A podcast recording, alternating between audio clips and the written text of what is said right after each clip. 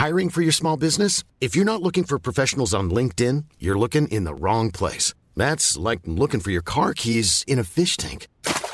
LinkedIn helps you hire professionals you can't find anywhere else, even those who aren't actively searching for a new job but might be open to the perfect role. In a given month, over 70% of LinkedIn users don't even visit other leading job sites. So start looking in the right place. With LinkedIn, you can hire professionals like a professional. Post your free job on linkedin.com slash people today. Heraldo Podcast, un lugar para tus oídos. ¿Cuántos millones ganó Kobe Bryant durante su carrera? Se cumplen dos años de la muerte de Kobe Bryant, uno de los jugadores mejor pagados de la NBA y que más dinero acumuló a lo largo de su carrera, de 1996 a 2016 con Los Ángeles Lakers. Según la revista Forbes, el Black Mamba tenía una fortuna de 600 millones de dólares. Fue el segundo atleta mejor pagado solo después de Michael Jordan. Su salario era de 323 millones de dólares, que sumados a los 350 millones que ganó en patrocinios de diversas marcas, dan un total de 673 millones. En 5 minutos estarás a la delantera. Recuerda seguirnos en Spotify. La delantera, las noticias más relevantes del mundo deportivo.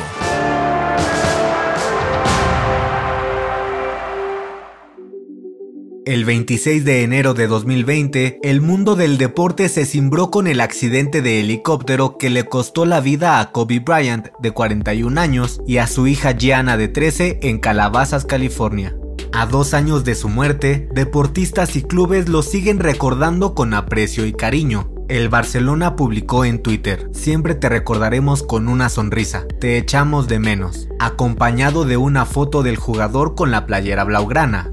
Los Lakers de Los Ángeles publicaron un emotivo mensaje, familia por siempre, con una imagen del basquetbolista dándole un beso a su hija, Millones de deportistas amateurs y profesionales alrededor del mundo mostraron su admiración por el Black Mamba al rendirle homenaje con camisetas, gorras y tenis, además de seguir su filosofía ganadora.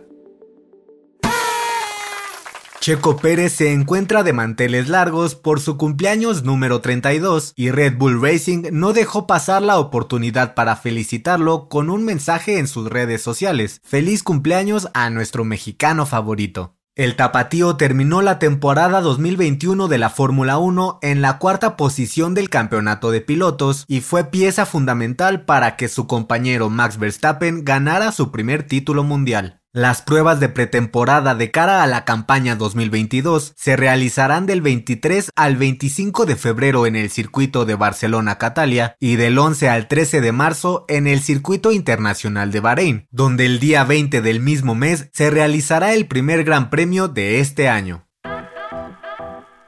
Eugenio Pisuto es el nuevo jugador del Sporting de Braga de Portugal, luego de que no pudo debutar con el Lille de Francia. El canterano de las fuerzas básicas del Pachuca continuará su carrera en Europa, en la liga donde brillaron figuras como Héctor Herrera y Jesús Tecatito Corona.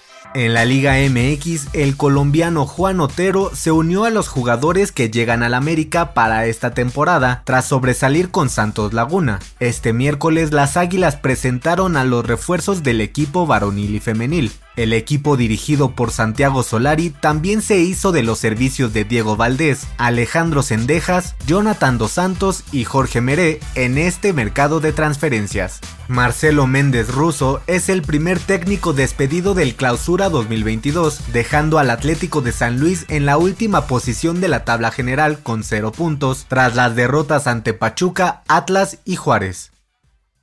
Daniel Medvedev le ganó 3 de 5 sets a Félix Auger-Aliassime y avanzó a las semifinales del Abierto de Australia, pero los aficionados lo abuchearon luego de que habló sobre Novak Djokovic, quien no pudo participar en este torneo porque no quiso vacunarse contra el COVID-19. Al ser cuestionado sobre cómo le hizo para remontar tras perder los primeros dos episodios, respondió, no sé si le gustará a la gente, pero me dije a mí mismo, ¿qué haría Djokovic y cómo afrontaría él esta situación?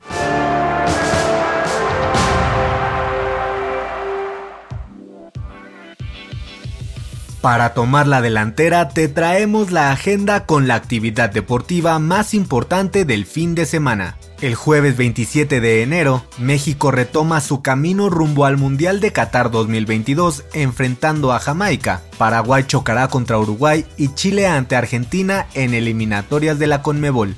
El viernes 28, en partido pendiente de la Liga MX, Puebla enfrentará a Tijuana. En la Serie del Caribe, los Charros de Jalisco enfrentarán a los Gigantes del Cibao de la República Dominicana.